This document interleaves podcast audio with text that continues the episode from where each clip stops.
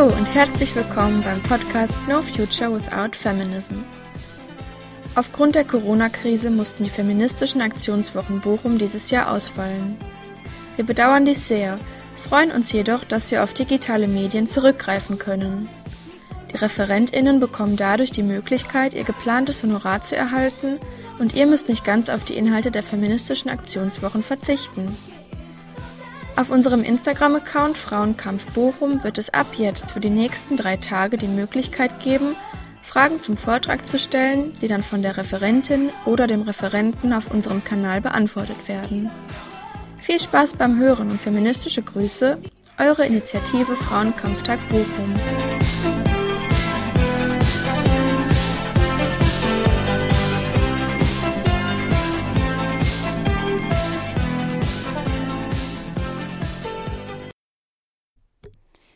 Wir hören jetzt gleich den zweiten Podcast unserer Reihe und der kommt dieses Mal von Madita Pims. Sie wirft mit ihrem Beitrag Feministische Empfängnis einen feministischen Blick auf das Thema der Reproduktion. Madita ist in der universitären Gleichstellungsarbeit tätig und steht am Ende ihres Masterstudiums interdisziplinäre Antisemitismusforschung. Ihre Forschungsschwerpunkte sind hier Verschwörungsideologien und rechtsextreme Pädagogik.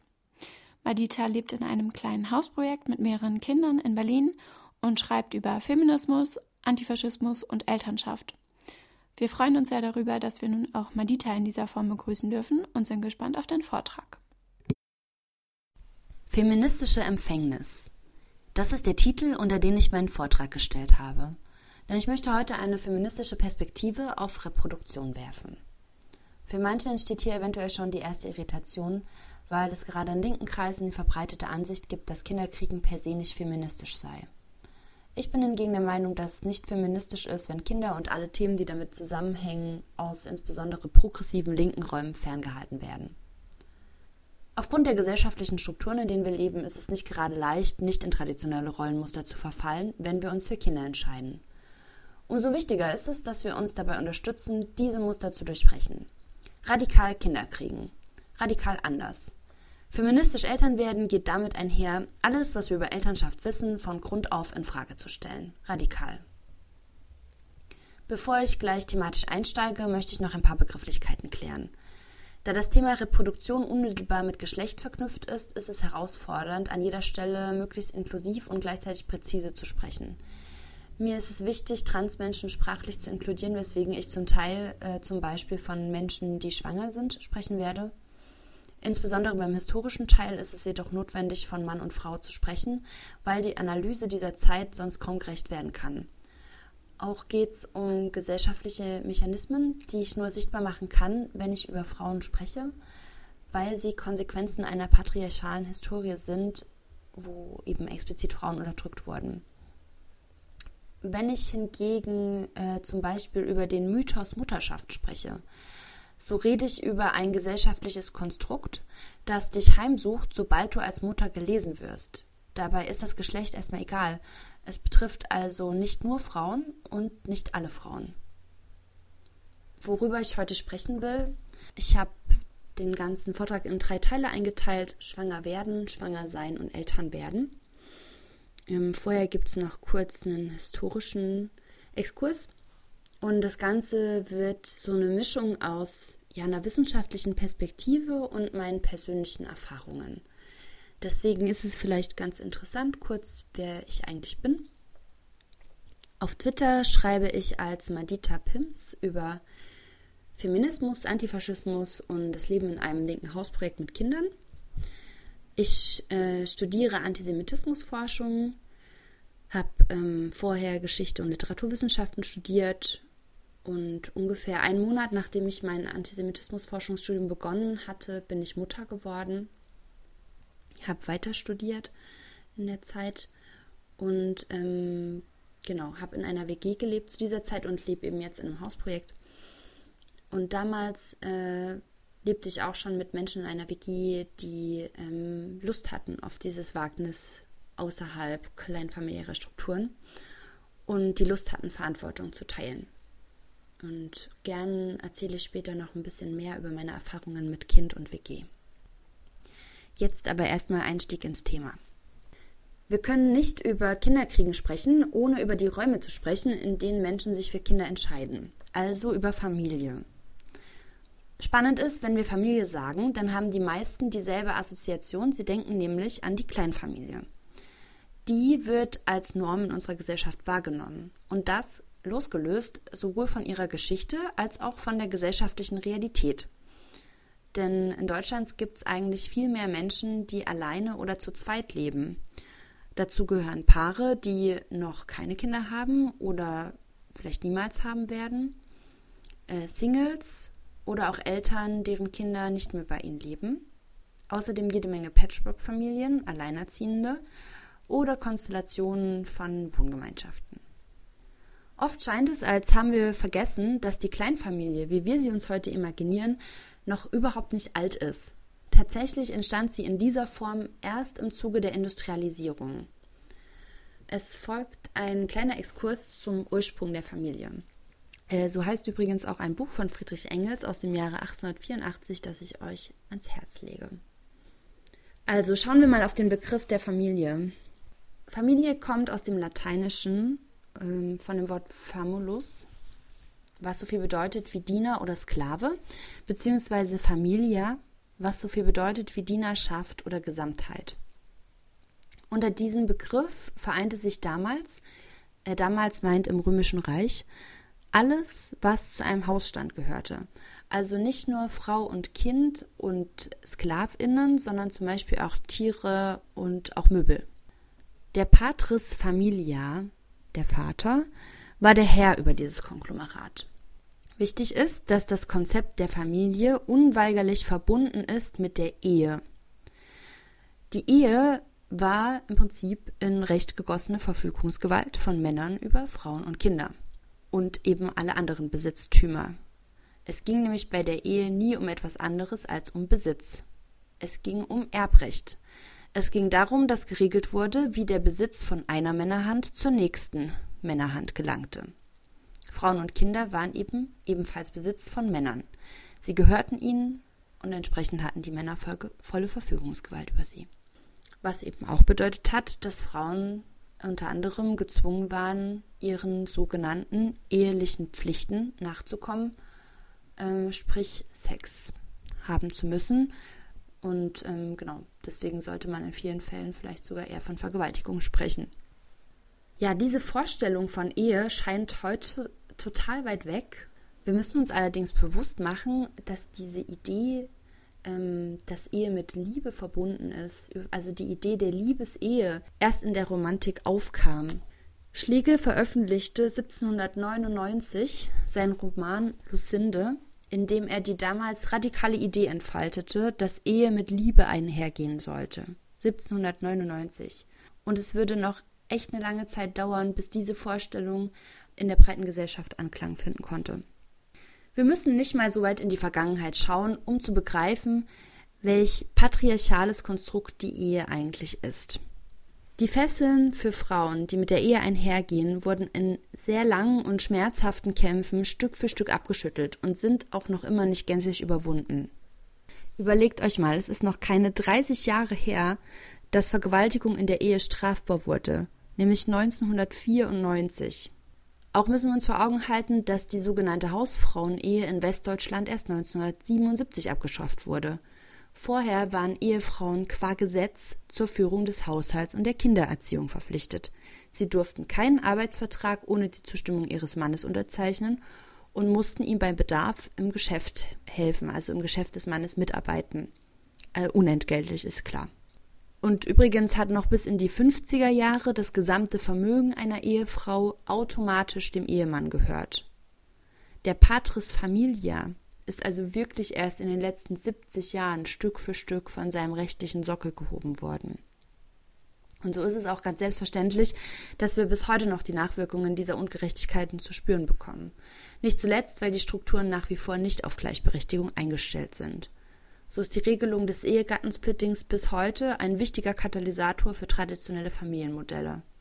Diese Regelung bevorteilt eine Ehegemeinschaft, in der es eine Alleinverdienerin bzw. einen Alleinverdiener gibt, und das ist eben in den meisten Fällen der Mann. Übrigens ist das Ehegattensplitting ein Geschenk der Nazis. Eingeführt wurde es 1934, nämlich um Frauen aus dem Arbeitsmarkt zu verdrängen und sie auf ihre gesellschaftliche Rolle festzulegen, Nachwuchs zu produzieren. Zusammenfassend lässt sich sagen, ja, dass die Ehe ein patriarchales Konstrukt ist, das meiner Meinung nach in einer modernen, gleichberechtigten Gesellschaft nichts verloren hat. Auch weil es schade ist, dass wir die Idee, füreinander zu sorgen und Verantwortung zu übernehmen, auf zwei erwachsene Menschen beschränken. Überhaupt glaube ich, dass wir unsere Vorstellung von Liebe und Beziehung mal grundsätzlich hinterfragen sollten. Denn ganz ehrlich, die monogame Zweierbeziehung scheint jetzt auch nicht unbedingt der heilige Kral des Zusammenlebens zu sein. Aber das ist nochmal ein anderes Thema. Nichtsdestotrotz gibt es natürlich ganz viele Gründe, ähm, dennoch zu heiraten, weil eben die Strukturen so sind, wie sie sind. Und weil man einfach benachteiligt wird, wenn man nicht verheiratet ist. Deswegen ist es hier kein Plädoyer dafür, nicht zu heiraten, ähm, sondern vielmehr diese Strukturen zu sehen, zu hinterfragen und zu überlegen, wie man oder was man vielleicht ändern müsste, um das noch mehr aufzuweichen oder auf eine ähm, Stufe zu heben, die einer modernen Gesellschaft gerecht werden kann. Unsere Vorstellungen von Familie sind leider noch immer eng verknüpft mit einem biologistischen Denken. Blutsverwandtschaft. Echte Eltern sind nur die mit der entsprechenden DNA. Dabei scheint überhaupt keine Rolle zu spielen, wie viel Sorgearbeit Menschen tatsächlich leisten.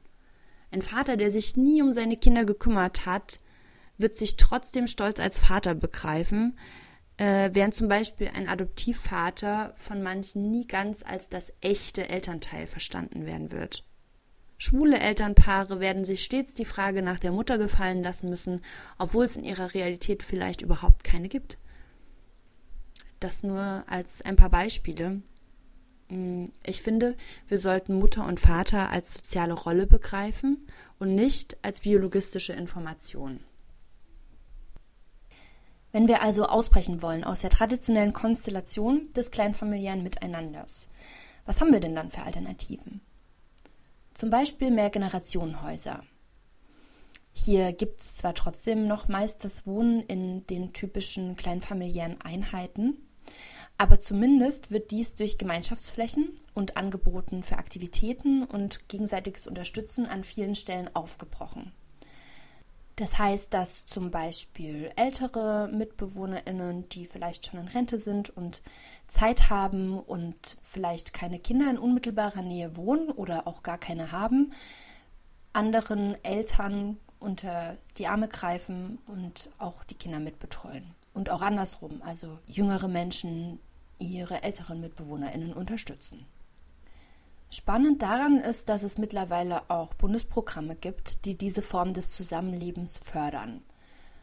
Klar ist das jetzt keine Revolution in Sachen Zusammenleben, aber es ist auf jeden Fall ein wunderbarer Schritt gegen die Vereinzelung, die ja insbesondere in Großstädten ein Problem ist.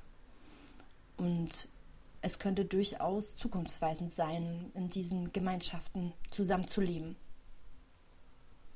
Ein anderes spannendes Stichwort ist Co-Parenting. Es gibt nämlich immer mehr Menschen, die für sich entscheiden, dass Elternschaft nicht mit Liebe einhergehen muss. Wir stellen uns vor, jemand ist Mitte 30, hat nicht den Partner, die Partnerin fürs Leben gefunden, aber einen großen Kinderwunsch. Warum nicht jemanden suchen, mit dem man sich vorstellen kann, dauerhaft für ein Kind zu sorgen, mit dem man sich gut versteht, ähnliche Erziehungsansätze teilt auf den man sich verlassen kann und dann eben geplant ein Kind bekommen, aber getrennt lebend erziehen. Quasi das, was für viele Menschen Alltag ist, deren Beziehung gescheitert ist, nur ohne den Trennungsschmerz und ohne die Wut. Wer Lust hat, sich mit dem Konzept näher zu befassen, da empfehle ich einen Blog und zwar planningmatilda.com. Und sie schreibt auf diesem Blog über ihre Erfahrungen ähm, sowohl bei der Suche, beim Schwangerwerden, Schwangerschaft und eben jetzt übers Kindererziehen, gemeinsam, getrennt lebend. Und ja, wer Lust hat, sich damit auseinanderzusetzen, da findet man auf jeden Fall einige spannende Einblicke. Ebenfalls ein Konzept, das ausbricht aus den kleinfamiliären Mustern, ist die Mehrelternschaft. Manchmal entscheiden sich nämlich auch mehr als zwei Menschen dafür, Verantwortung für ein Kind zu übernehmen. Auch hier würde ich vorschlagen, dass wer sich damit auseinandersetzen möchte, am besten nachliest bei Menschen, die so leben. Und deswegen verweise ich auch hier auf einen Blog, nämlich den von Jochen König.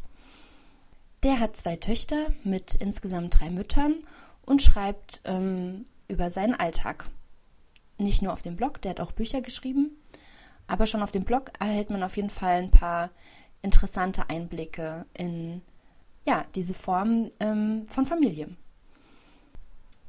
Ja, und dann gibt es natürlich noch Wohngemeinschaften. Und an der Stelle würde ich jetzt ein bisschen ähm, Persönliches auch mit erzählen wollen. Ich habe schon in verschiedenen Konstellationen mit Kind oder Kindern in Wohngemeinschaften gelebt. Und für mich ganz persönlich ist das die optimale Lösung. Und ich möchte euch mal ein paar Vorteile aufzählen, die ich da sehe. Der größte Vorteil für mich ganz persönlich sind die vielen Freiheiten, die mir ermöglicht werden, weil ich mit anderen Menschen zusammenlebe, die Verantwortung für mein Kind übernehmen wollen. Man muss dazu sagen, dass ich ja in einer Paarbeziehung lebe, also wir ganz klassisch Vater und Mutter sind. Allerdings Vater und Mutter, die beide Bock haben, sich um ihr Kind zu kümmern und sich auch viel einbringen, versuchen möglichst gleichberechtigt ähm, das Ganze zu deichseln und die Verantwortung fair zu teilen. Und trotz dessen ermöglicht einem das natürlich noch mal viel mehr, wenn man dann dazu auch noch andere Menschen hat, die Verantwortung übernehmen. So gab es tatsächlich schon ähm, Situationen, wo meine Mitbewohnerinnen, waren es damals, mit meinem Kind zum Arzt gegangen sind oder es äh, spontan vom Kinderladen abgeholt haben, weil es krank wurde. Auch mit meinem Kind schon Wochenendtrips gemacht haben und dadurch oder mir es ermöglicht haben, dass ich äh, an Prüfungen teilnehmen konnte, die ich sonst nicht hätte wahrnehmen können. Ähm, lauter solche Dinge, weil selbst wenn beide Eltern sich versuchen fair aufzuteilen, es trotzdem immer wieder zu Momenten kommen kann, wo einfach beide eigentlich keine Zeit haben und dann eine Person zurückstecken muss. Das mir an vielen Stellen erspart blieb, weil eben noch andere Menschen da waren, die ich um Hilfe bitten konnte. Ich habe mehrere Freundinnen, die alleinerziehend sind und in Wohngemeinschaften leben.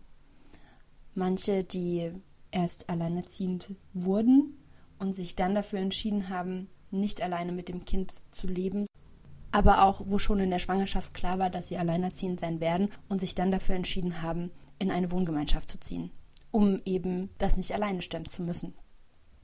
Es ist ja nicht nur so, dass es schön ist, Unterstützung zu haben bei den ganzen Dingen, die es so täglich zu tun gibt mit Kind, es ist ja auch einfach schön am Abend, wenn das Kind dann im Bett ist, wenn man Lust hat, noch eine andere Person oder andere Personen da zu haben, mit denen man halt irgendwie noch ein Glas Wein zum Feierabend trinken kann. Denn es ist ja nicht allein das Ausgelaugtsein und Stress und ähm, Anstrengung, die Anstrengung, die man als Alleinerziehende hat, ein Problem, sondern es ist ja auch so, dass man einfach sehr einsam wird. WG mit Kindern kann auch total spannend sein für alle Menschen, die sich dafür entscheiden, niemals Kinder haben zu wollen, die aber eigentlich Kinder ganz gerne mögen, vielleicht sich auch vorstellen können, mit Kindern zu leben, aber eben für sich persönlich ausschließen, selbst Kinder zu bekommen.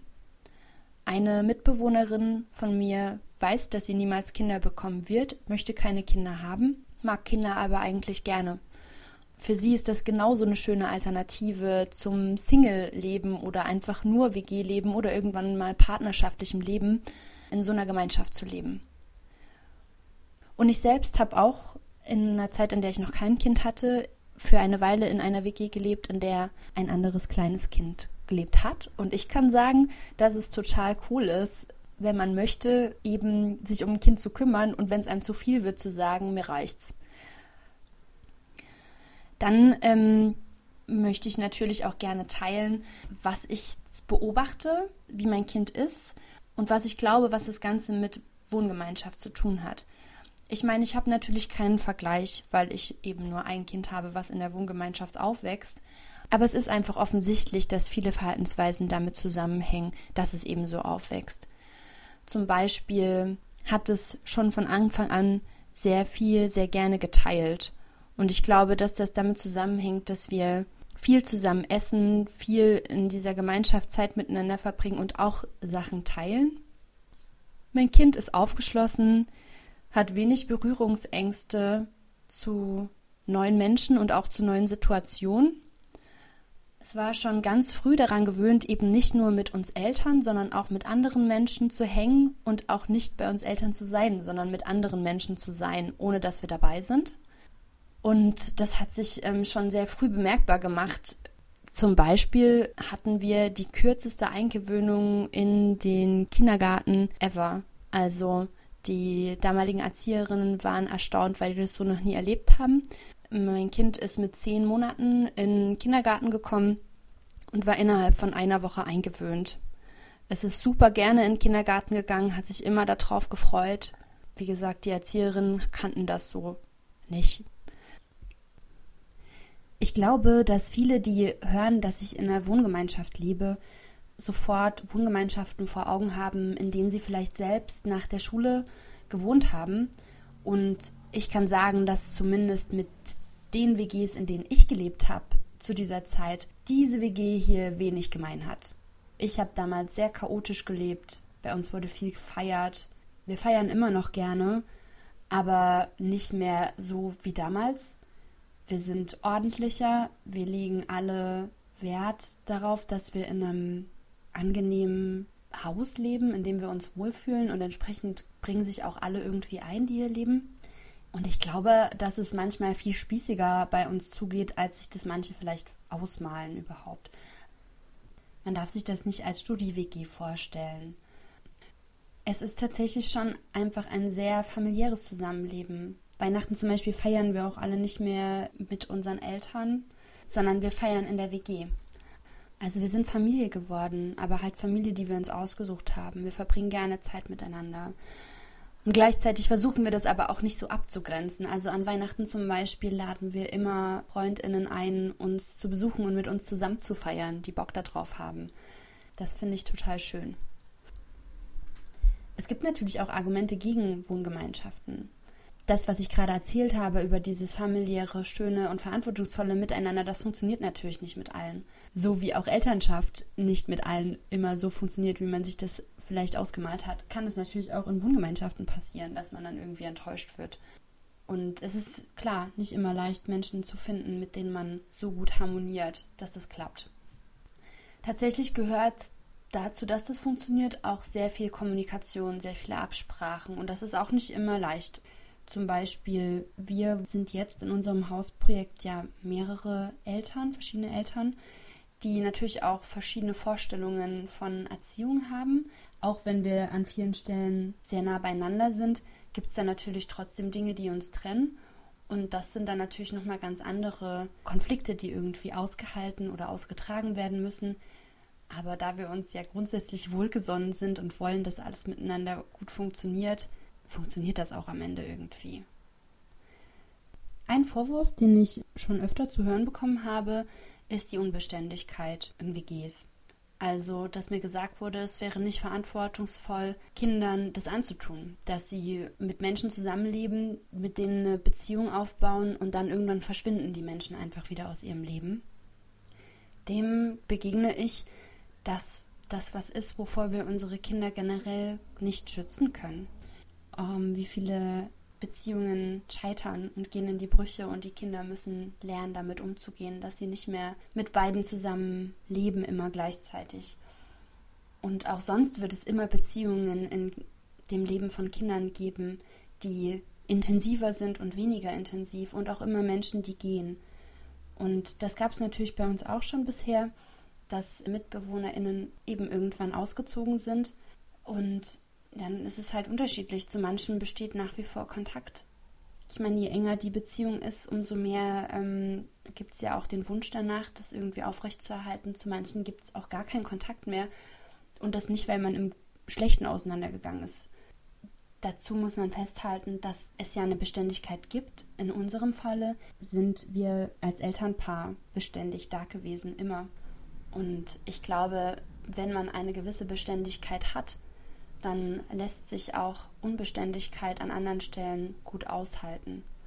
Also ich nehme das gar nicht als äh, Nachteil wahr tatsächlich. Und ich habe bisher überhaupt nicht das Gefühl, dass es irgendwie schlecht gewesen wäre für mein Kind.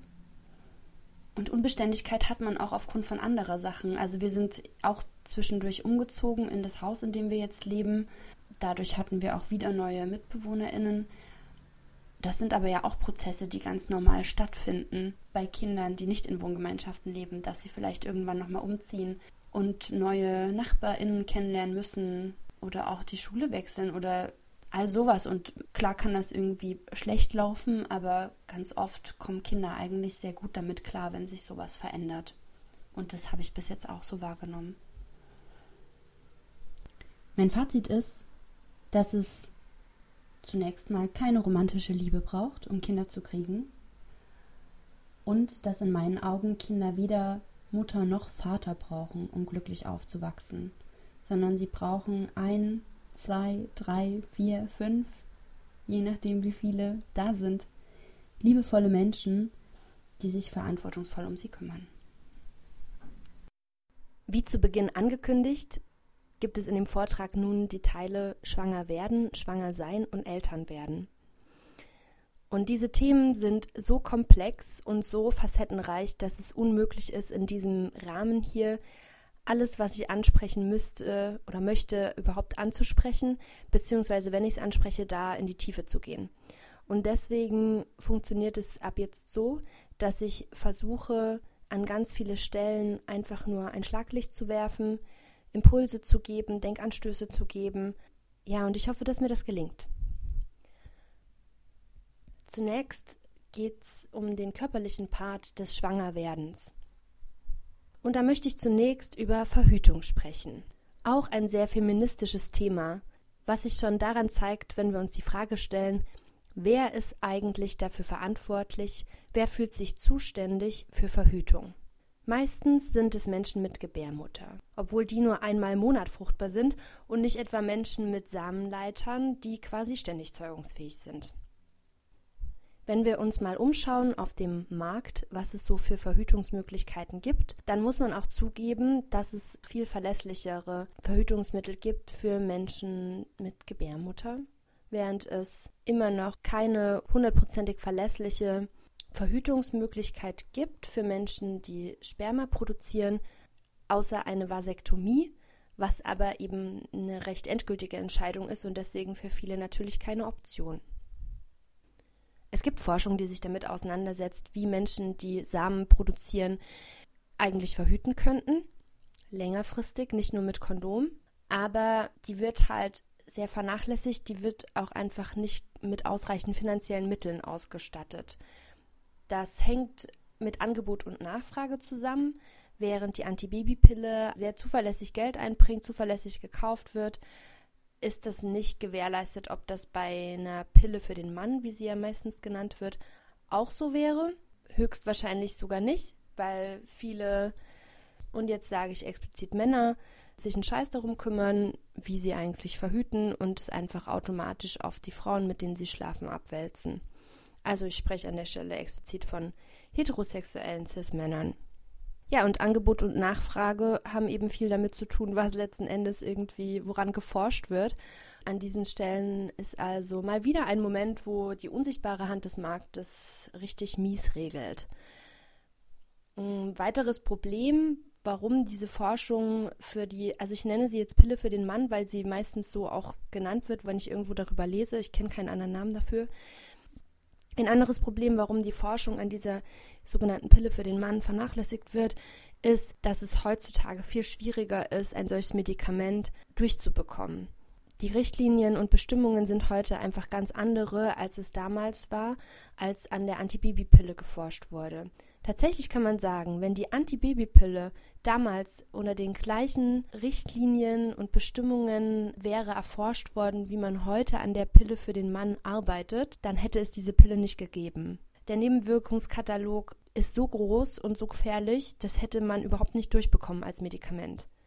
Oder anders formuliert, hätte man damals schon an der Pille für den Mann geforscht und wäre da damals so weit gewesen, wie man heute ist, dann gäbe es diese Pille.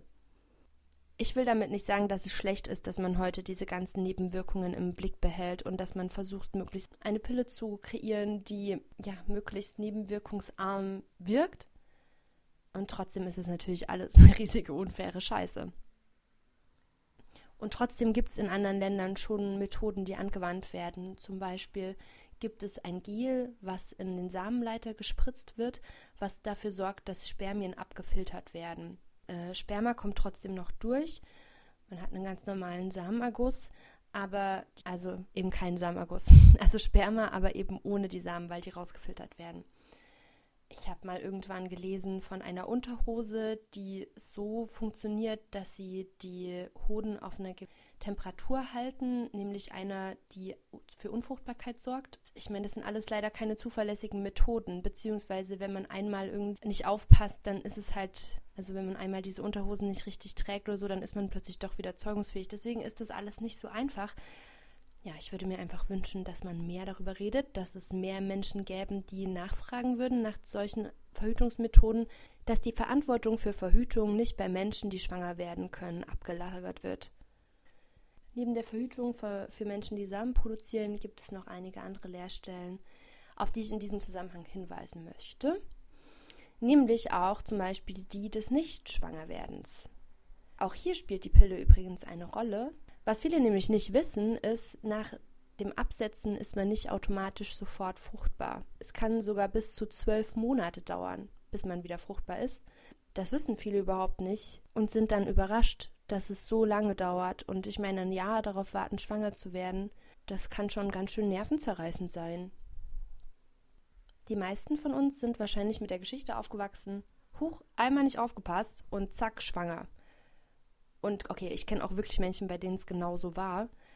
Aber gleichzeitig ist das eine trügerische Vorstellung. Denn selbst wenn wir unseren Zyklus ganz genau kennen und an fruchtbaren Tagen Sex haben, führt das nicht unbedingt zur Schwangerschaft.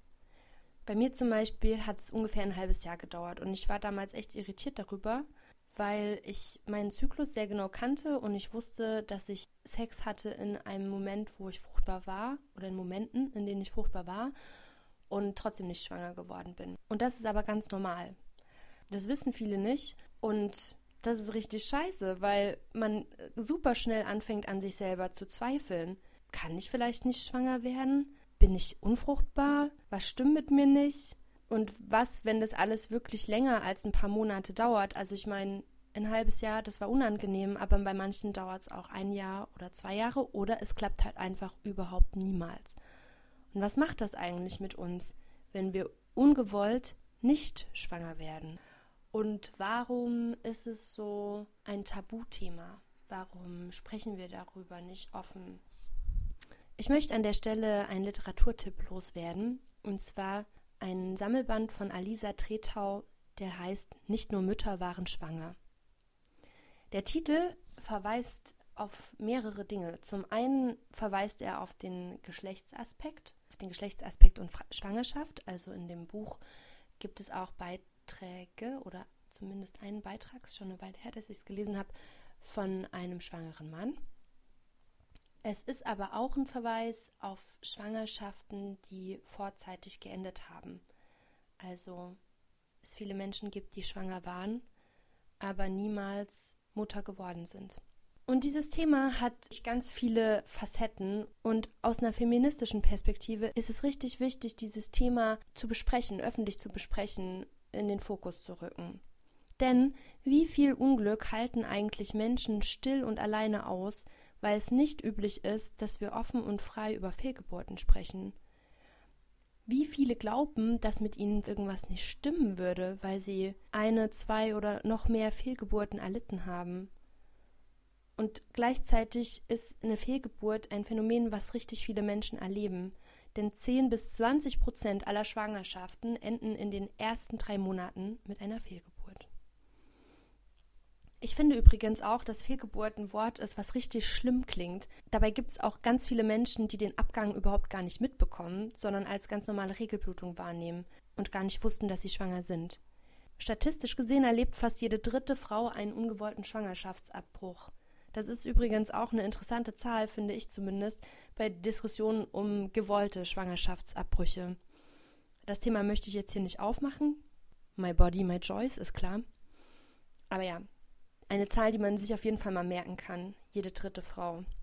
Und wie so oft kann das eben sehr unterschiedlich wahrgenommen werden, während es für manche ein Weltuntergang ist. Wie gesagt, kriegen es manche nicht mal mit, wie furchtbar das eigentlich sein kann, damit so alleingelassen zu werden. Das wird eben unter anderem in diesem Buch Nicht nur Mütter waren schwanger sichtbar gemacht. Ich kann es euch sehr empfehlen. Ja, da ich vorhin über Familienmodelle gesprochen habe, in denen Kinder ohne Physical Attraction zwischen zwei Menschen gezeugt werden, möchte ich einen kurzen Hinweis dazu geben, wie das eigentlich geht. Es braucht nämlich weder Sex noch ein Reagenzglas für eine Schwangerschaft. Durch Insemination oder wie man das dann nennt, wenn Menschen das bei sich zu Hause machen, Heiminsemination, passiert, wird es gemacht. Und zwar zum Beispiel durch eine Spritze, also ohne Nadel, ist klar, oder durch eine Menstruationstasse. Sperma wird also in eine Menstruationstasse gefüllt. Es muss relativ fix passieren nach der Ejakulation, weil das sich nicht so lange hält. Wird dann eingeführt. Die Menstruationstasse wird eben wie auch sonst am Gebärmutterhals aufgesetzt und dann ja, legt man sich zum Beispiel auf die Couch oder so, schiebt sich ein Kissen und ein Po und ähm, hofft, dass es sein Werk tut. Übrigens gibt es die Empfehlung, bei der Heiminsemination zu masturbieren. Und ich sage euch jetzt warum. An dieser Stelle würde ich euch jetzt eigentlich gerne ein Meme zeigen, was nicht geht, also beschreibe ich es euch. Und zwar sieht man auf dem Meme einen nachdenklichen Kermit den Frosch und dazu folgenden Text. The male orgasm is necessary to create life. The female's isn't. If God didn't think a woman's orgasm is important, why should I? Ja, misogyner Mist, den man eben so im Netz findet. Ich habe mir das damals rausgepickt, weil das ganz gut passt zu dem, was ich jetzt gleich ähm, erzählen will. Vielleicht noch vorab, in feministischen Diskursen über Sex fällt ja oft der Begriff Konsens und deswegen will ich ihn auch zumindest einmal bringen, weil wir sind uns, denke ich, alle einig, dass Sex nur in Ordnung ist, wenn alle Beteiligten es wollen. Und dabei spielt natürlich Lust auch eine wichtige Rolle.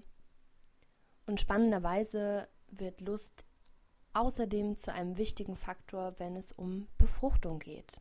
Es gibt nämlich mittlerweile diverse Studien, die darauf hindeuten, dass der weibliche Orgasmus die Chance für eine Befruchtung erheblich steigert. Mir fällt gerade auf, dass weibliche Orgasmus ja auch wieder nicht inklusiv ist. Ich weiß nicht, ähm, wie ich das gerade, wie ich das gerade benennen soll. Vielleicht könnt ihr mir einmal einen Tipp geben. Vaginalorgasmus ist ja schon ähm, besetzt weil man ja einen Klitoral- und Vaginalorgasmus unterscheidet. Und ich glaube, also ich würde jetzt mal behaupten, dass beide Orgasmusformen die Chance auf Befruchtung steigert. Ich weiß nicht, wie man das zusammenfassen kann. Ja, das hat jedenfalls mehrere Gründe. Und zwar zum einen, weil Spermien sich in einer feuchten Vagina leichter vorwärts bewegen können. Und zum anderen gibt es aber noch eine spannende Vermutung, nämlich dass der Muttermund durch die pulsierende Bewegung, die durch eben durch Orgasmuskontraktion ausgelöst werden, dass dadurch ein Sog entsteht, der die Spermien in die Gebärmutter hineinzieht. Sie also dadurch schneller an den Ort der Befruchtung befördert werden. Das sind bisher Hypothesen, die auch schon untersucht werden, aber immer noch nicht ausreichend belegt werden konnten. Wie so oft hängt die Forschung, was weibliche Körper anbelangt, hinterher. Was aber schon belegt werden konnte, ist, dass nach einem Orgasmus aus einer Vulva weniger Samenflüssigkeit, also nach dem Sex, wieder austritt als ohne Orgasmus. Ich muss daran übrigens immer denken, wenn ich Geschichten von Paaren höre, die es ganz lange erfolglos versucht haben, schwanger zu werden, dann irgendwann aufgegeben haben und es dann überraschend doch geklappt hat. Vielleicht in einem Moment, als Sex wieder zum Genuss wurde und nicht mehr nur Mittel zum Zweck war. Also klar, ich weiß, es gibt tausend und eins andere Gründe, warum das so ist. Und trotzdem kann ich mir gut vorstellen, dass das ab und zu auch einer der Gründe sein kann. Okay, von diesem körperlichen Part mag ich jetzt weitergehen zu ein paar Perspektiven auf Schwangerschaft selbst. Ein Schlagwort heißt Fremdbestimmung. In dem Moment, wo du sichtbar schwanger wirst, gerätst du unter das beobachtende, wachsame Auge der Gesellschaft. Ich hatte damals das Gefühl, meinen Subjektstatus ein Stück weit einzubüßen und zum Objekt zu werden. Regelmäßig bei meiner Gynäkologin antanzen, messen, wiegen, testen, befragen, abhören und so weiter. Plötzlich fühlte ich mich wie eine Kranke. Ich will gar nicht sagen, dass es falsch ist. Ich habe viele dieser Untersuchungen insofern gerne gemacht, dass sie ein beruhigendes Gefühl mir in dem Moment gegeben haben, dass alles okay ist.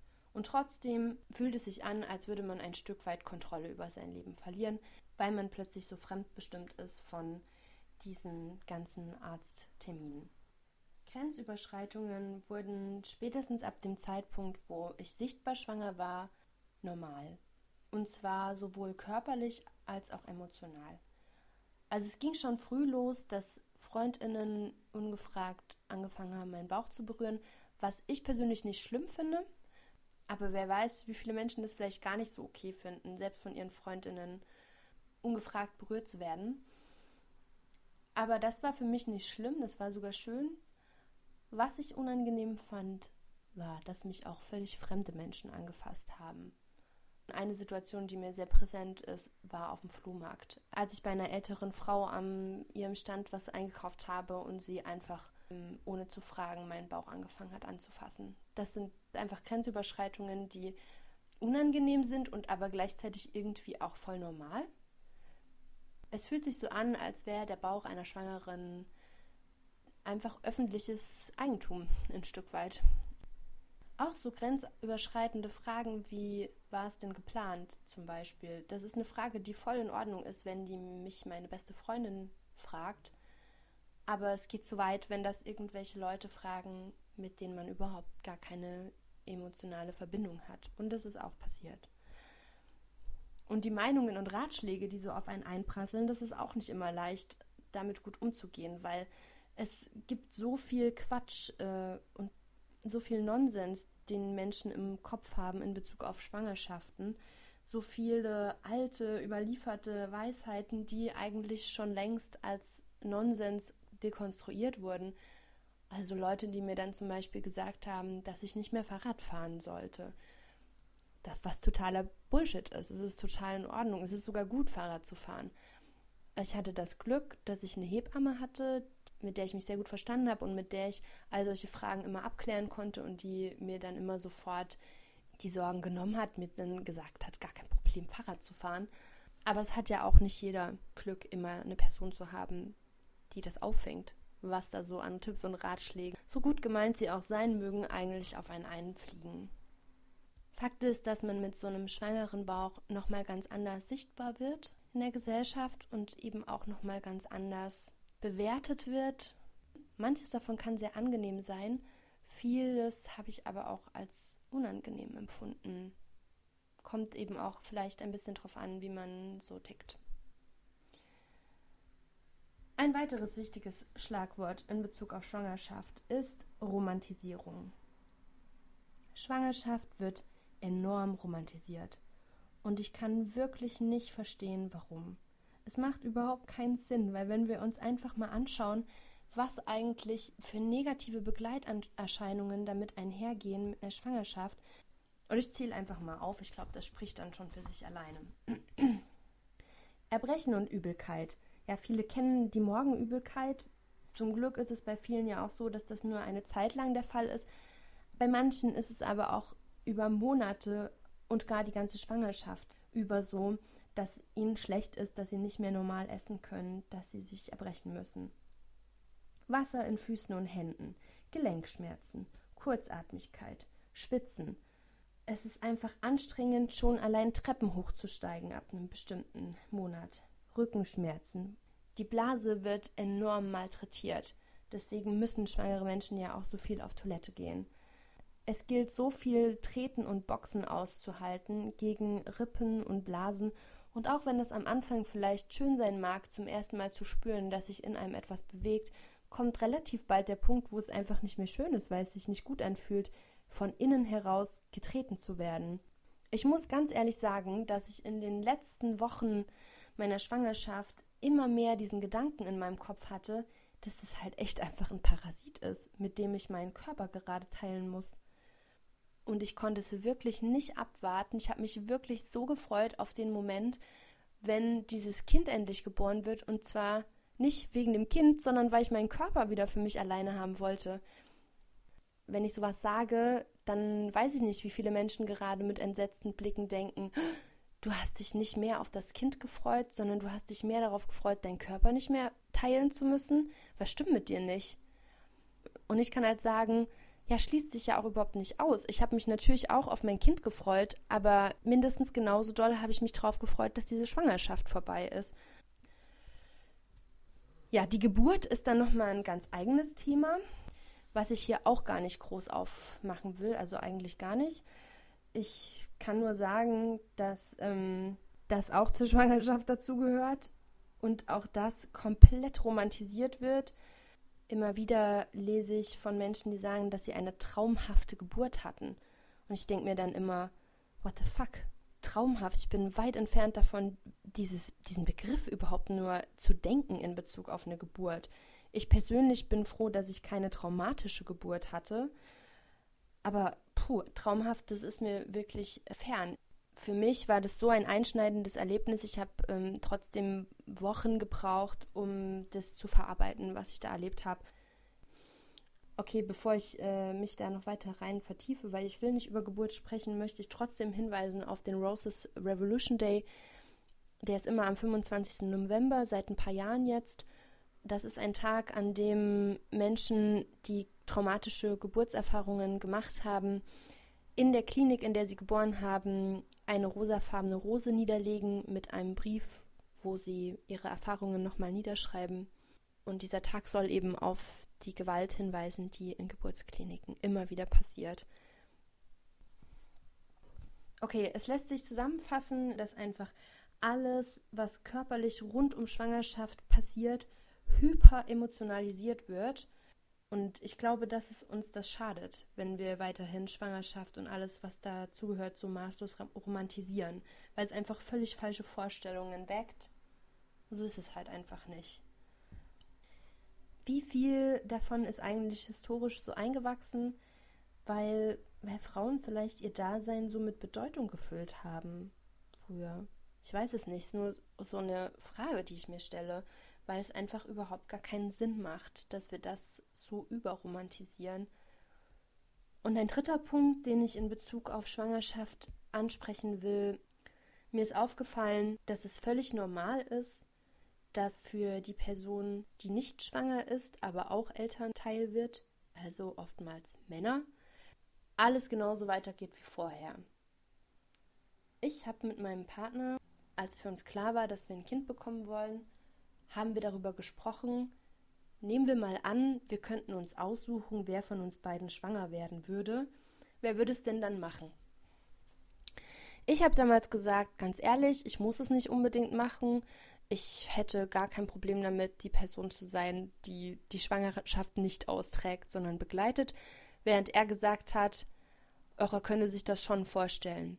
Gut, das sagt sich natürlich auch für uns beide total leicht, weil wir wissen ja, dass wir aus unserer Haut nicht rauskommen und dass es halt nun mal genau andersrum ist.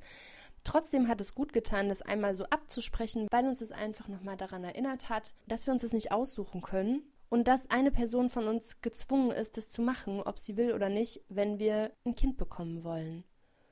Und ich glaube, dass diese, dieses Gedankenspiel irgendwie auch dazu geführt hat, dass uns das klarer wurde, dass das einfach auch unfair ist, dass ich mir das nicht aussuchen kann, dass ich dann auf Alkohol, Zigaretten, äh, Sushi verzichten muss, während mein Partner einfach so weitermachen kann wie vorher. Deswegen war das für ihn total klar, dass er die ganzen Dinge, auf die ich verzichten musste, dass er auf die auch verzichtet. Irgendwie ist es einfach total unfair, wenn die andere Person sich denkt, ja geil, ich äh, ich bin ja nicht schwanger, kann ich ja einfach weiter mein Feierabendbier trinken und was weiß ich was mir reinziehen. Und für die meisten ist es ja auch genauso. Ja, das vielleicht einmal so als Anstoß, solidarisches Miteinander sieht für mich anders aus. So. In Bezug auf Schwangerschaft gibt es in meinen Augen diverse Sachen, die einfach nur in die Mülltonne gehören.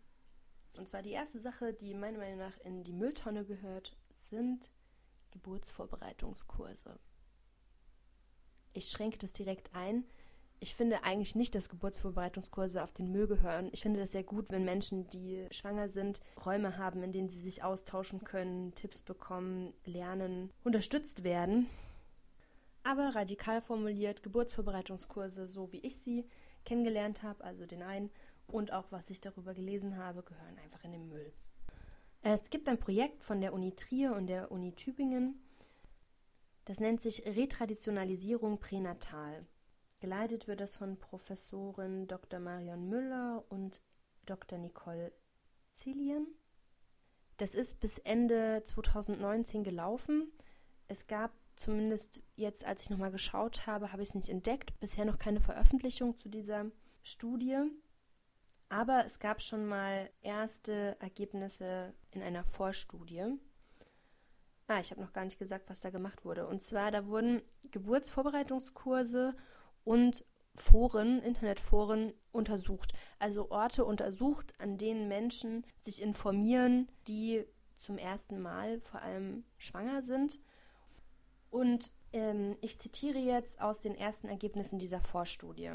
Also Geburtsvorbereitungskurse sind institutionalisierte Angebote der Müttererziehung, welche durch Themensetzung, Anlage und Atmosphäre eine dauerhafte Feminisierung der Kinderversorgung vornehmen, den Berufsausstieg und den Einstieg in die traditionelle Frauenrolle vorzeichnen, diese insbesondere durch eine implizite Naturalisierung legitimieren und so eine geschlechterdifferenzierte Arbeitsteilung nahelegen. Das deckt sich tatsächlich mit meinen eigenen Erfahrungen. Mein Partner und ich haben einen Geburtsvorbereitungskurs besucht, der für Paare eben angeboten wurde und die meisten Menschen, die da waren, erwarteten ihr erstes Kind.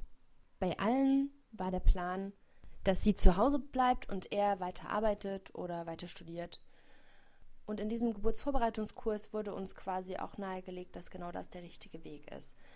Wir haben dort solche Sachen vermittelt bekommen wie, und ich übertreibe wirklich nicht, es wurde uns genauso gesagt, dass die Mutter für das erste Jahr des Kindes erstmal alleine verantwortlich ist und der Vater in dieser Zeit auch tatsächlich nicht viel tun kann, außer natürlich, was weiß ich, der Frau mal ab und zu den Rücken massieren beim Stillen oder sowas halt. Und sobald das Kind ein Jahr alt sei, dann wäre die Zeit des Papas gekommen, dann könne er das Kind an die Hand nehmen und weg von der Mutter und hinaus in die Welt. Ich habe zu diesem Zeitpunkt in Friedrichshain gelebt, in Berlin, also einem der vermutlich progressivsten Orte, die es in Deutschland gerade gibt. Und selbst dort werden einem solche Dinge vermittelt. Das hat mich wirklich schockiert. Wir haben damals erzählt, dass wir beide uns zum Beispiel das Stillen teilen wollen, woraufhin wir nur ein Lachen geerntet haben. Zum Glück nicht von der Hebamme, die das Ganze geleitet hat, sondern aus dem ähm, teilnehmenden Kreis. Als ich erzählt habe, dass ich weiter studieren werde, wurde ich entsetzt, diesmal von der Hebamme, gefragt, wie das denn funktionieren soll, während gleichzeitig der Mensch, mit dem ich zusammen das Kind bekommen würde, neben mir saß. Ja, es war wirklich alles sehr, sehr konservativ und es hat mich erschrocken. Naja, und wenn Menschen dann irgendwie nicht dazu neigen, sowas in Frage zu stellen und ja klar, dann, ähm, dann hilft so ein Geburtsvorbereitskurs überhaupt nicht dabei, irgendetwas aufzubrechen, sondern verstärkt halt einfach das Ganze, die ganze klassische Rollenverteilung. Schade, verpasste Chance. Eine weitere Sache, die meiner Meinung nach in die Mülltonne gehört, sind die Mythen rund um Mutterschaft. Der Mythos Mutterschaft.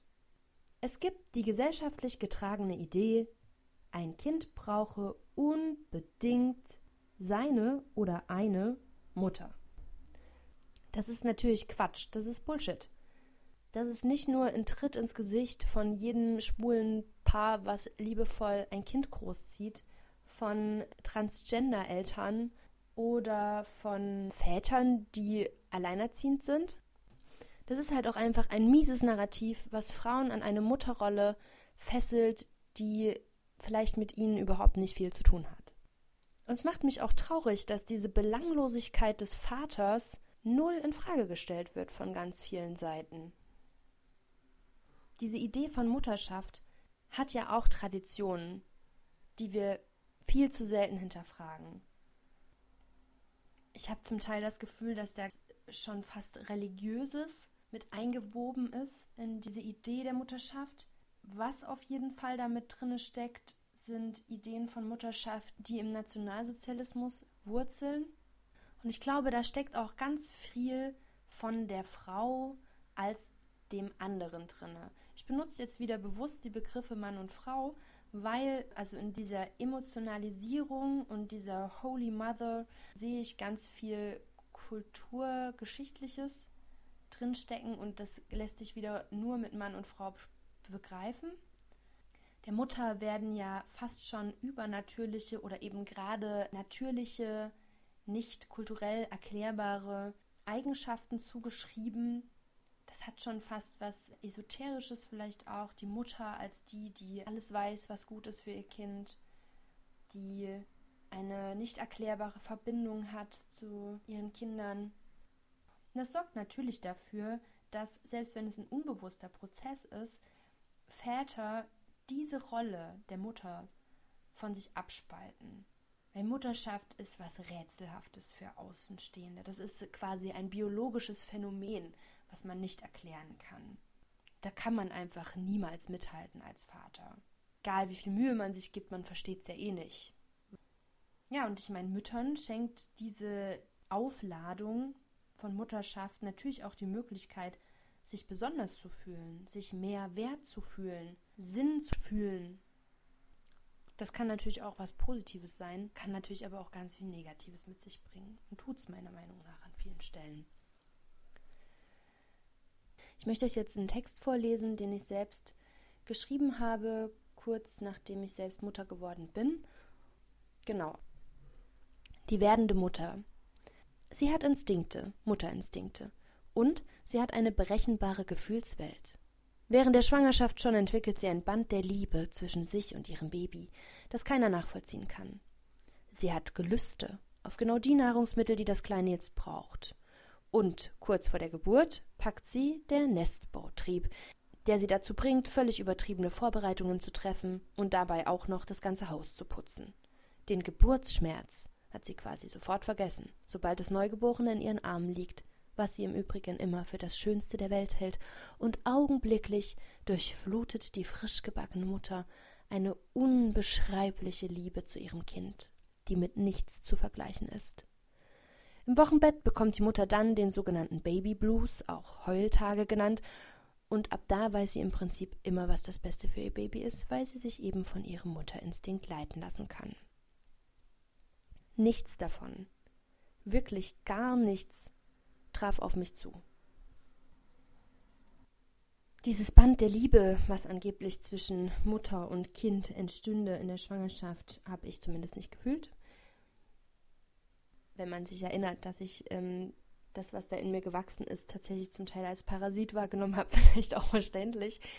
Nein, ich hatte auch tatsächlich keine Lust auf dieses, äh, auf diese Überemotionalisierung. Also ich habe mich ähm, darauf auch einfach nicht eingelassen weil ich dieses kleine Wesen, was da in mir herangewachsen ist, nicht kannte. Und ich wollte das kennenlernen und war bereit, es mit offenen Armen zu empfangen, aber ich habe nicht verstanden, was sich da schon vorher sozusagen zwischen uns aufbauen soll. Man sagt ja, dass Neugeborene die Stimme und den Geruch der Mutter wiedererkennen würden und deswegen da schon eine ganz besondere Verbindung existieren würde, Allerdings, als der Vater dann zunehmend wichtiger wurde, hat dann irgendwann die Wissenschaft gesagt, ja, stimmt, ja, also die Stimme des Papas, die erkennt das Kind auf jeden Fall auch schon vorher. Und ja, die Stimmen von den, von den Geschwistern, die in der Schwangerschaft ähm, zu hören sind, die kennt das Kind natürlich dann auch schon. Also offenbar gibt es ein besonderes Band zu allen, die das Kind vorher schon wahrnimmt. Ja, ich ähm, halte das alles für. Vielleicht ist es alles so, und trotzdem glaube ich, dass ähm, wenn ein Neugeborenes nicht der Person in die Hand gelegt wird, die es geboren hat, sondern einer anderen Person und sich diese von Beginn an liebevoll um dieses Neugeborene kümmern wird, glaube ich, dass das Kind nichts vermissen wird. und dieses Band der Liebe vielleicht auch ein bisschen mehr Einbildung ist, als wir wahrhaben wollen. Ja, zu Gelüsten. Ich persönlich hatte keine Gelüste, zumindest habe ich sie nicht wahrgenommen. Was ich wahrgenommen habe, war, dass ich zum ersten Mal in meinem Leben ohne schlechtes Gewissen einfach alles gegessen habe. Also wenn ich der Meinung war, ich esse heute noch ein zweites Eis, weil ich Bock drauf habe, dann habe ich noch ein zweites Eis gegessen und ich habe das auch total gerne gesagt aus Spaß und habe gesagt, ja, also offenbar brauche ich noch ein zweites Eis. Mein Körper sagt mir das so, aber das war tatsächlich eher Spaß, als dass ich das wirklich geglaubt habe. Und was ich interessant finde, ist, dass ich in dieser Zeit zum ersten Mal mich richtig schön gefühlt habe in meinem Körper. Das hatte ich davor und danach tatsächlich nie wieder so. Ja, zum Nestbautrieb.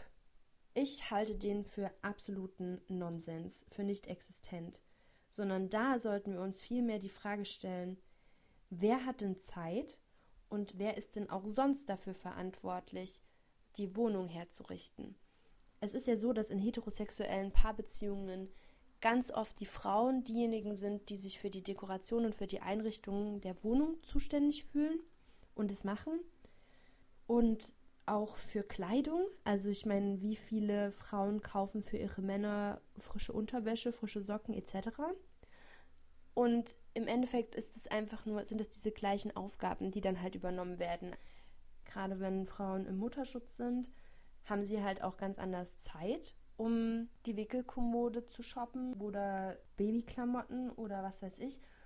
Und Hashtag Mental Load, sie sind eh schon voll oft genau für all diese Sachen zuständig, sich Gedanken zu machen, in die Zukunft zu denken, was wird gebraucht, was muss ich noch besorgen und kümmern sich halt einfach. Und dann wird uns das Ganze als Nestbautrieb verkauft, als wäre das angeboren, dass wir plötzlich anfangen, unser Nest herzurichten lol.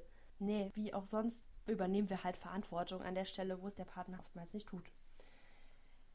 Ja, Geburtsschmerzen sind sofort vergessen. Äh, nein, also ich meine, ich habe vorhin ja schon mal kurz was zur Geburt gesagt. Ähm, mein Kopf war voll von den Gedanken an dem Schmerz.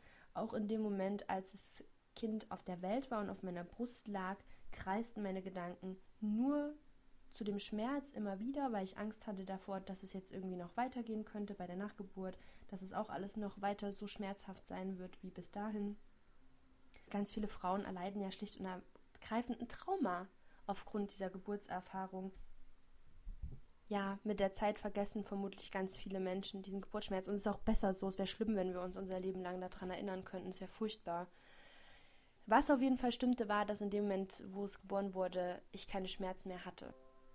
Aber das trifft sicherlich auch nicht auf alle Gebärenden so zu, besonders wenn man irgendwie eingerissen ist oder sonst irgendwas passiert ist.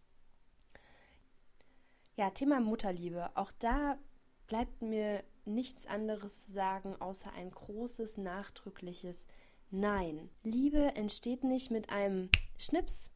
Liebe wächst mit der Zeit. Das ist auch in Paarbeziehungen so. Klar haben wir da vielleicht ein Verliebtheitsgefühl, Kribbeln im Bauch und das kann auch sehr schnell passieren und trotzdem diese Liebe, Zuneigung, man kennt sich, man vertraut sich, man weiß, was der andere, die andere mag oder nicht oder all das, was zur Liebe dazugehört, das wächst auch in Partnerschaften mit der Zeit und so ist es auch mit Kindern. Ich habe mich wirklich auf mein Kind gefreut und trotzdem in dem Moment, als es geboren wurde, war ich gefühlsleer. Ich hatte keine Gefühle. Ich war einfach nur froh darüber, dass die Geburt vorbei war. Ich hatte mit mir zu tun, mit dieser Geburt. Ich war nicht verliebt in dieses kleine Kind, was da auf meiner Brust lag. Ich habe mich gefreut, dass es auf der Welt ist. Ich habe mich gefreut darauf, das jetzt kennenzulernen. Aber ich hatte keine, ich hatte kein Kribbeln im Bauch oder sowas. Das habe ich, hatte ich eh nie. Das habe ich bis heute nie gehabt. Also dieses Gefühl, dieses hormonelle Verliebtsein, wie wir das vermutlich von anderen erwachsenen Menschen kennen, hatte ich nie. Ich habe gelesen, dass manche Menschen das haben bei ihren Kindern. Finde ich schön. Das hätte ich cool gefunden, wenn das so gewesen wäre. Hatte ich aber nicht. Und zum Glück habe ich auch das nicht schlimm gefunden, dass ich das nicht habe, weil ich habe es auch nicht erwartet. Ich habe damit nicht gerechnet. Und ich habe mit einigen Müttern oder auch werdenden Müttern über genau dieses Phänomen gesprochen. Ich habe zum Beispiel eine Freundin, die hat ein, nach mir ein Kind bekommen, die hat später zu mir gesagt, wie froh sie darüber ist, dass wir vorher darüber gesprochen haben, über dieses, dass man das nicht hat, dass man nicht unbedingt Liebe sofort empfindet für sein Kind, sondern vielleicht sogar gar nichts empfindet. Wenn sie das nicht vorher gewusst hätte, dass das vielleicht so ist, vermutlich sogar so ist, hätte sie sich ständig gefragt, was mit ihr nicht stimmt. Und ich glaube, das geht voll vielen Menschen so, dass sie nach der Geburt eben nicht Hals über Kopf verliebt sind in das kleine Bündel Leben, was ja auf einmal existiert, sondern einfach, ja, gar nichts fühlen und gar nicht wissen, was mit ihnen jetzt falsch ist, aber glauben, dass mit ihnen irgendwas falsch ist. Um auf die Heultage zu kommen oder den Baby Blues, es passiert ja ganz viel hormonell in so einem Körper ähm, in der Geburt, nach der Geburt, was offenbar dazu beiträgt, dass man eben so eine, eine kleine Depression quasi verfallen kann. Und aber trotzdem frage ich mich auch da, wie viel hat das vielleicht mit diesem Mythos um die Mutterliebe zu tun? Wie viele spüren danach keine unbeschreibliche Liebe zu ihrem verschrumpelten Säugling und denken, sie sind kaputt. Mit ihnen stimmt was nicht. Das ist einfach nur eine Frage, die ich mir stelle. Und ich glaube, dass es uns allen helfen würde, da ein bisschen offener drüber zu reden. Wie viele, also und auch wie viele Väter verspüren diese Liebe auch nicht und denken dann halt, ja, ist ja auch normal. Ich bin ja auch ein Vater, so ich, also es ist ja auch normal, dass ich diese Liebe nicht spüre, aber meine Partnerin, die wird die Liebe schon spüren, diese unbeschreibliche Mutterliebe und haben dann wieder einen Moment, in dem sie sich ausklinken können und denken, ja, ich bin halt einfach nicht die Mutter. Bei mir sind Dinge anders. I don't know. Ja, zuletzt noch der Mutterinstinkt. Ja, was soll ich sagen? Das ist ach, der größte Quatsch von allem. Alle Menschen, die sich plötzlich um ein Baby kümmern müssen, müssen lernen, mit dem Baby umzugehen. Man muss lernen, wie man dieses kleine Wesen überhaupt anfassen muss, hochnehmen muss. Ähm, ich habe zum Beispiel die ersten zwei Wochen eigentlich hauptsächlich im Bett verbracht. Ich habe in der Zeit nichts gemacht, außer dass ich fürs Stillen zuständig war. Alles andere, also Wickeln, Anziehen, Waschen, hat mein Partner gemacht. Und der war innerhalb von wenigen Tagen viel geschickter da drin, mit dem Baby umzugehen als ich, weil ich es einfach nicht gemacht habe. Und das ist einfach auch schon der Zauber hinter Mutterinstinkt. Je mehr Zeit man mit einem Baby verbringt, umso sicherer ist man natürlich im Umgang damit. Und wenn halt ein Partner nach einer Geburt eine Woche zu Hause bleibt oder zwei, um danach wieder auf Arbeit zu gehen und ein, keine Praxis hat darin, sich um dieses Kind zu kümmern, nicht weiß, wie man eine Windel ordentlich wickelt oder wie man das schnell und unkompliziert anzieht, der wird halt auch nicht gut da drin wenn er nicht mehr Zeit mit seinem Kind verbringt als die Abende, dann wird er natürlich nicht lernen, was die unterschiedlichen Weinarten seines Kindes sind, um zu sagen, ich habe Hunger oder ich bin müde. Wie mit allen anderen Menschen, so je mehr Zeit wir mit denen verbringen, umso mehr können wir die halt lesen. Also auch Mutterinstinkt, riesengroßer Quatsch. Und eine dritte Sache, die meiner Meinung nach in den Müll gehört, ist die Gendererziehung. Mit der ersten Lebensminute eines jeden Menschen geht es los, dass wir sie in Schubläden einsortieren. Das beginnt zum Beispiel mit dem Armband, auf dem der Name des Neugeborenen steht. Das Armband meines Kindes war blau. Es gibt sogar Nabelschnurscheren in Blau und Rosa, je nachdem, welches Geschlecht das Neugeborene hat, dessen Nabelschnur durchtrennt werden muss. Das ist nicht überall üblich natürlich, aber es existiert und es wird angewendet. Und tatsächlich beginnt dieses Einsortieren in Schubladen nicht erst mit der Geburt eines Neugeborenen, es beginnt schon vorher in der Schwangerschaft.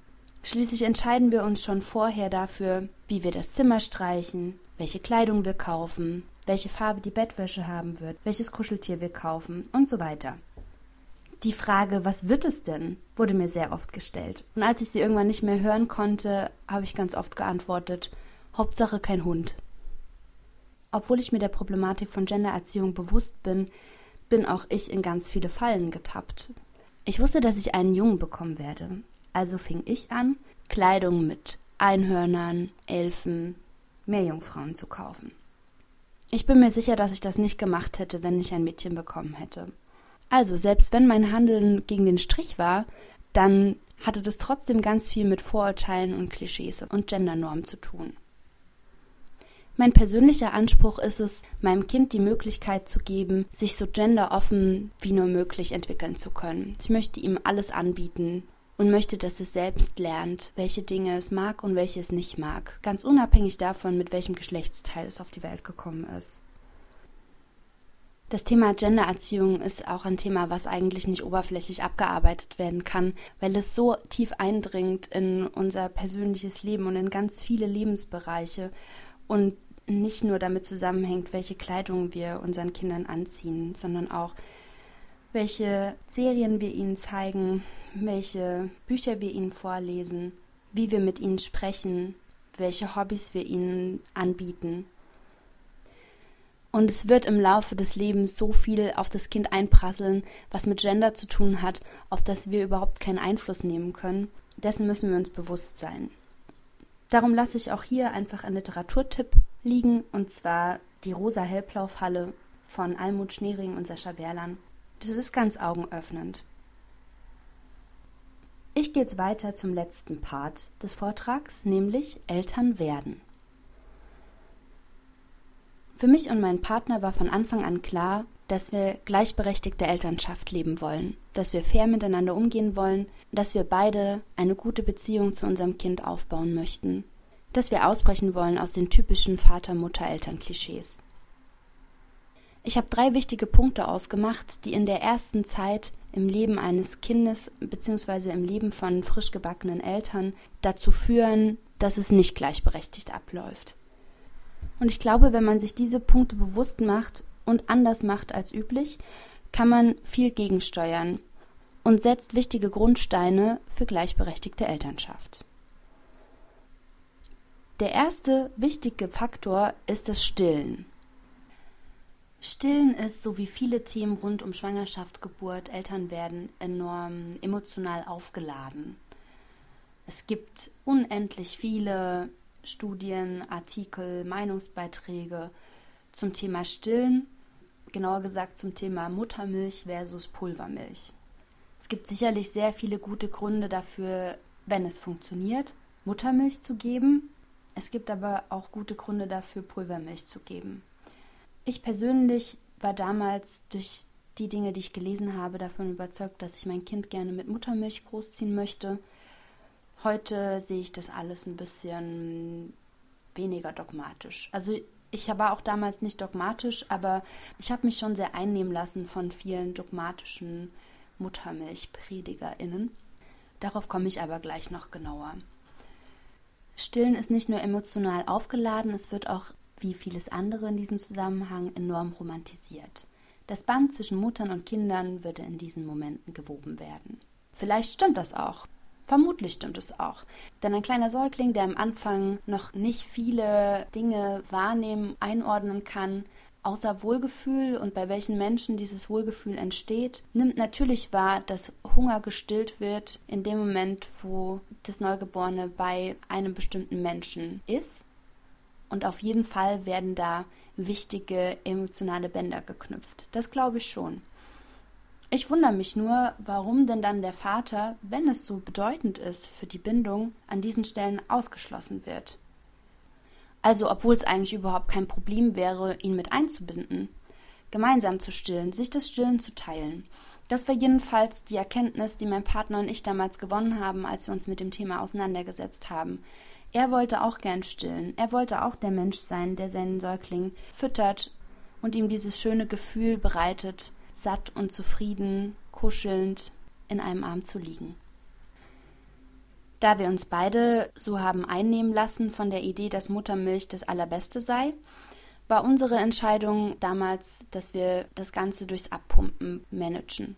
Es hat zwar eine Weile gedauert, bis ich den Dreh raus hatte, wie es funktioniert, aber es hat sehr gut funktioniert. Das heißt, ich habe regelmäßig nicht nur gestillt, sondern auch Milch abgepumpt, wir haben die eingefroren und er hat sie bei Bedarf aufgetaut, wenn er eben mit dem Kind alleine war. Auch da wurde uns viel Angst gemacht in irgendwelchen Foren oder was man so einfach erzählt bekommt, zum Beispiel vor der sogenannten Saugverwirrung. Immer wieder haben wir gelesen, dass es passieren kann, dass wenn man Neugeborenen eine Flasche gibt, dass sie dann verlernen, an der Brust zu trinken. Ich habe darüber mit meiner Hebamme gesprochen und sie sagte zu mir, dass es dieses Phänomen gibt, ja, aber es ist ausgesprochen selten.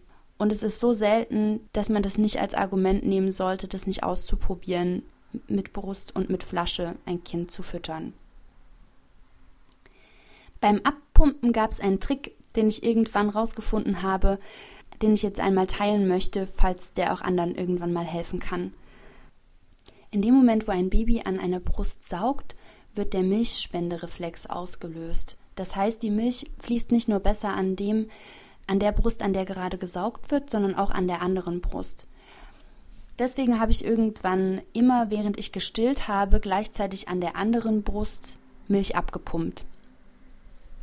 Das war nicht nur gut, weil es besser geflossen ist, das war auch gut, weil das für mich eine enorme Zeitersparnis war, das gleichzeitig zu machen und nicht nacheinander.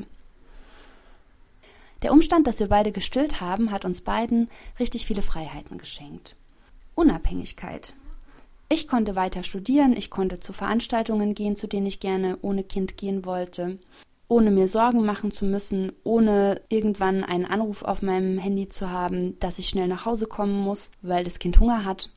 Ich war also sehr frei und unabhängig in der Zeit, also teilweise und ihm ging es aber genauso, denn er konnte mit Kind überall hingehen, ohne auf mich angewiesen zu sein. Ich habe einmal eine sehr absurde Situation erlebt. Ich habe miterlebt, wie ein frisch gebackenes Elternpaar sich gestritten hat. Er hatte das Kind in der Babytrage um, am Bauch, und ähm, sie war aber diejenige, die gestillt hat. Jedenfalls haben die beiden sich gestritten und er war richtig wütend und er wollte gerne einfach nur gehen. Aber er konnte nicht gehen, weil er nicht in der Lage war, sich alleine um sein Kind zu kümmern. Wenn er gegangen wäre, dann hätte er nach kurzer Zeit sich melden müssen und fragen, ob sie bitte auch kommen kann, um das Kind zu stillen. Das war ein Moment von vielen, in dem mir wieder klar wurde, es geht nicht nur darum, den Menschen die stillen Freiheiten einzuräumen, sondern auch Partnerinnen bekommen Freiheiten dadurch. Die Freiheit, mit ihrem Kind allein unterwegs zu sein. Es gab einige Momente, bevor ich ein Kind bekommen habe und auch danach, in dem ich das erlebt habe, dass Mütter irgendwann einen Anruf bekommen haben und sie mussten weg. Sie mussten weg, weil ihr Kind Hunger hatte und ihr Partner nicht in der Lage war, es zu stillen. Sie mussten weg, weil ihr Kind müde war und nicht schaffte einzuschlafen, weil der Partner nicht in der Lage war, das Kind ins Bett zu bringen, was auch ganz oft mit Stillen zusammenhängt. Und ich bin froh, dass ich in dieser Situation nie gewesen bin. Ich glaube, dass ich mich sehr eingesperrt gefühlt hätte. Um nochmal zu der Frage Muttermilch versus Pulvermilch zu kommen. Ich habe später eine Freundin kennengelernt. Als die ein Kind bekam, war für sie von Anfang an klar, sie wird es gar nicht erst versuchen mit Stillen. Sie gibt ihrem Kind Pulvermilch, beziehungsweise sie und ihr Partner geben ihrem Kind Pulvermilch, weil das für sie der beste Weg war, um von Anfang an dafür zu sorgen, dass sie gleichberechtigt sich um dieses Kind kümmern können, dass sie beide sich das Stillen teilen können, dass sie unabhängig sich um ihr Kind kümmern können. Im ersten Moment war ich vor den Kopf gestoßen, weil ich so eingetaktet war von den vielen Fürsprachen pro Muttermilch, dass ich gar nicht verstehen konnte, wie man das, wie man das von Anfang an ausschlägt, ohne es zu versuchen. Ich kann es heute auf jeden Fall besser verstehen. Wenn ich nochmal in die Situation kommen würde, mich um mein Baby kümmern zu müssen, dann würde ich mich für eine Mischung entscheiden. Ich würde stillen und alle anderen würden einfach Pulvermilch geben. Ich glaube, das wäre der entspannteste Weg für alle. Auf jeden Fall ist die Stillfrage essentiell. Nicht nur, dass sich hier die Wege von Partnerinnen oftmals schon in der ersten Zeit verlieren und weit voneinander entfernen und die Verantwortungen zu einem Ungleichgewicht führen, auch ermöglicht es natürlich andere Menschen mit in die Säuglingspflege einzubeziehen. In unserem Fall konnten deshalb zum Beispiel auch unsere Mitbewohnerinnen oder auch Großeltern schon ganz früh alleine mit dem Baby sein. Und das fanden nicht nur wir, sondern das fanden auch die richtig toll und das Baby sowieso. Ein zweiter wichtiger Punkt in Sachen gleichberechtigte Elternschaft ist die Elternzeit. Wie oft habe ich schon gehört, dass Leute sagen, naja, wer jetzt in Elternzeit geht und wer nicht, das ist ja eine ganz individuelle, ganz persönliche Entscheidung. Nein, ist es nicht. Denn auch hier führen Strukturen dazu, dass Menschen sich so entscheiden, wie sie sich entscheiden. Ich habe mal ein paar Zahlen für Deutschland rausgesucht. Seit 2007 gibt es das Elterngeld. Seitdem ist der Anteil an Vätern, die eine berufliche Auszeit nehmen, drastisch gestiegen, nämlich von 3% auf 37% im Jahr 2016. Das sind die aktuellsten Zahlen, die ich gefunden habe. Von diesen 37% gehen aber 72% nur zwei Monate in Elternzeit. Ein Grund, warum viele immer von den sogenannten zwei Vätermonaten sprechen. In Deutschland werden diese zwei zusätzlichen Monate Elterngeld gewährt, wenn die Person auch in Elternzeit geht, die nicht die anderen zwölf Monate in Anspruch genommen hat. Hier ist zum einen die Politik gefragt. Am Beispiel von Island lässt sich ganz gut sehen, dass es die Strukturen sind, die den größten Einfluss auf die Entscheidungen von jungen Eltern haben. Dort nehmen nämlich 97 Prozent der Väter Elternzeit. Das liegt nicht nur daran, dass mit 80 Prozent des Durchschnittseinkommens die Elternzeit besser bezahlt ist, sondern auch daran, dass es unmöglich ist, sich die Elternzeit so aufzuteilen wie in Deutschland. Um die volle Elternzeit auszuschöpfen, müssen sich die Partnerinnen diese Zeit teilen. Seit 2019 ist es so, dass beiden Elternteilen jeweils fünf Monate Elterngeld zustehen, plus nochmal zwei Monate, wo sie sich aussuchen können, wer von beiden das nimmt. Aber es ist nicht Politik alleine. Hier sind auch Väter gefragt, Kämpfe auszutragen, die zur Normalisierung von Elternzeit bei Vätern führen. Dazu eine persönliche Anekdote. Mein Partner und ich haben uns die Elternzeit geteilt. Es gibt die Möglichkeit, diese Monate sehr individuell hin und her zu schieben und sich so zu legen, wie es am besten passt. Mein Partner ist in Elternteilzeit gegangen. Das heißt, seine Arbeitsstunden wurden runtergefahren und er hat mit seinem Chef außerdem ausgehandelt, dass er von zu Hause aus arbeiten konnte. Wir waren also in einer sehr privilegierten Situation. Ich habe mein Studium fortgesetzt, das ging natürlich nicht auf voller Kraft, wie das ohne Kind gegangen wäre, aber es hat trotzdem ganz gut funktioniert. Als klar war, dass wir ein Kind bekommen werden, hat mein Partner das Gespräch mit seinem Chef gesucht. Er hat ihm gesagt, dass er gerne in Elternzeit gehen würde. Der Chef, selber engagierter Vater, fand das sofort toll und unterstützenswert und meinte, das sei alles kein Problem. Als die beiden sich kurz vor der Geburt zusammensetzten, um auszuhandeln, wie sie das alles verriegeln wollen, fiel der Chef plötzlich aus allen Wolken, als er feststellte, dass mein Partner für zwölf Monate in Elternteilzeit gehen wollte. Er ist ganz automatisch von zwei Monaten ausgegangen die üblichen zwei Monate, die Väter halt nehmen. Letztlich hat trotzdem alles einigermaßen gut funktioniert. Aber ich will mir nicht ausmalen, wie das Ganze gelaufen wäre mit einem Chef, der eine andere Einstellung zur Elternschaft gehabt hätte, zur Vaterschaft gehabt hätte. Während Väter für zwei Monate Elternzeit von vielen Stellen, oft auch von der Arbeit, ein wohlwollendes Schulterklopfen bekommen, wird eine längere Auszeit vermutlich nicht mehr ganz so gern gesehen. Das Ganze kann nur durchbrochen werden, indem werdende Väter stärker für ihr Recht auf Elternzeit eintreten, es wahrnehmen, berufliche Rückschläge in Kauf nehmen.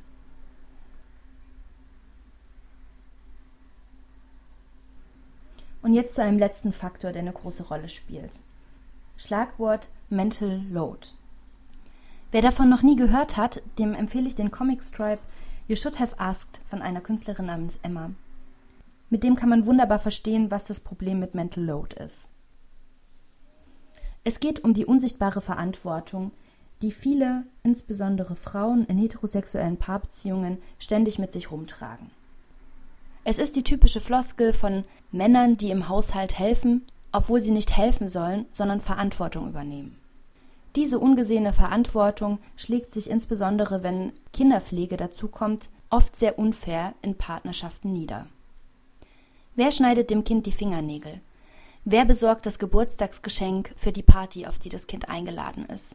Wer weiß, welche Schuhgröße das Kind gerade hat? Wer sieht, dass die Strumpfhosen alle nicht mehr passen und eine Nummer größer gekauft werden müssen? Wer weiß, in welchem Laden es die Lieblingssnacks des Kindes zu kaufen gibt? Welche Windelgröße trägt es gerade? Und so weiter und so fort.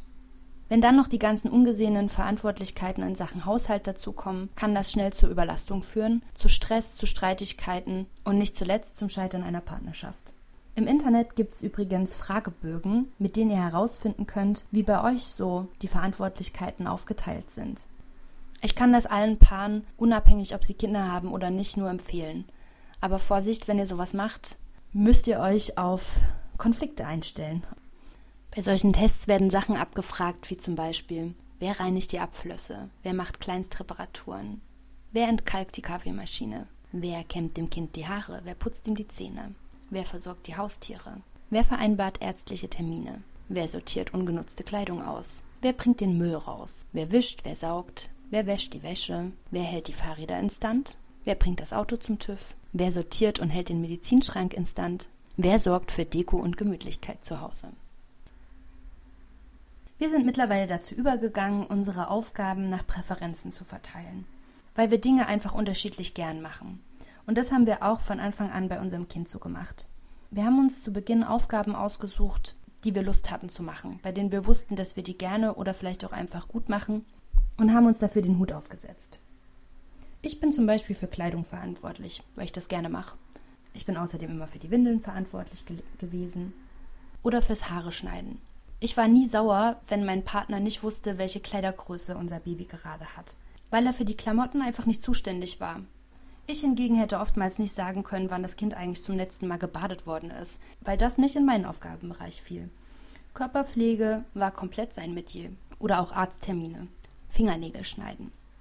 Das habe ich bis heute tatsächlich erst wenige Male gemacht. Ist halt nicht mein Job. Gerade bei kleinen Säuglingen wachsen die Finger unglaublich schnell. Und immer wenn irgendjemand das Baby hatte und sagte, oh, deine Fingernägel sind aber kratzig, wusste mein Partner immer sofort, ah ja, ich muss wieder schneiden. Und das war gut. Es gab nie Streit zwischen uns, wer jetzt mit Fingernägelschneiden dran ist, wer jetzt vergessen hat, Windeln zu besorgen oder irgendwas anderes in die Richtung. Wir machen das übrigens auch beim Haushalt so. Und zwar nicht nur wir als Paar, sondern wir in der WG. Und ich muss sagen, das ist wirklich ein ganz gutes Konzept. Ich hasse es, den Müll rauszubringen. Ich mache es sehr selten, aber darüber ärgert sich auch niemand, weil es eben nicht mein Job ist. Vielleicht kann das also bei der ein oder anderen WG tatsächlich ein paar Sauberkeitsdiskussionen erfrischen, das mal anders auszuprobieren.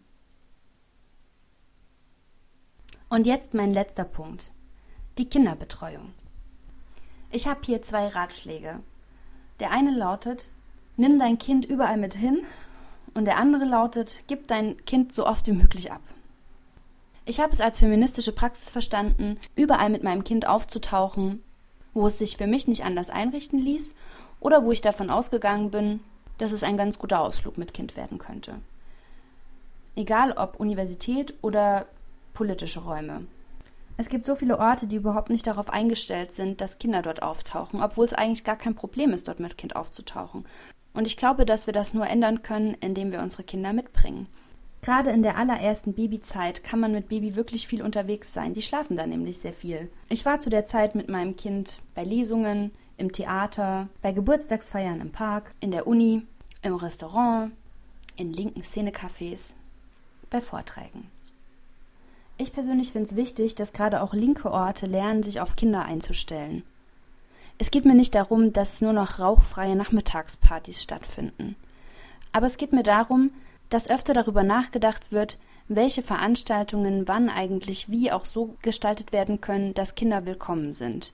Denn in dem Moment, wo ich Kinder willkommen heiße, inkludiere ich ganz viele Menschen, die vorher nicht hätten kommen können. Und de facto, es sind halt meistens Frauen, die ausgeschlossen werden, wenn keine Kinder erlaubt sind. Der andere Rat, Kinder abgeben, ist mindestens genauso wichtig. Ich würde sagen, je früher Babys an andere Betreuungspersonen gewöhnt werden, umso besser. Mein Partner und ich sind zwei Wochen nach der Geburt zum ersten Mal alleine ins Kino gegangen. Die Oma hat damals aufs Kind aufgepasst. Durch abgepumpte Milch kein Problem.